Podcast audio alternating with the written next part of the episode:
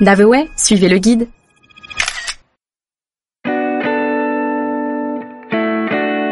Ajaccio, la cité impériale. Vous voilà dans la capitale de l'île de Beauté.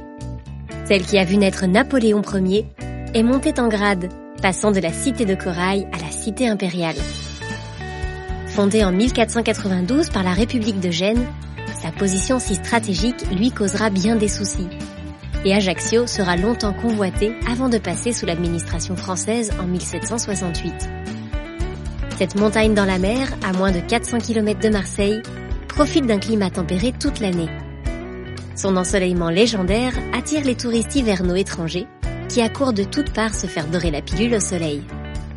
Alors bien sûr, l'empreinte de Napoléon est très présente dans cette ville, fière de son enfant du pays.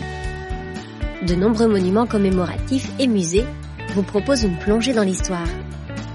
Mais Ajaccio est aussi une jolie ville génoise, aux façades colorées et idéalement installée face à la Méditerranée. C'est donc une visite entre histoire, mer et montagne qui vous attend, mêlant patrimoine artistique, anecdotes historiques et vues panoramiques.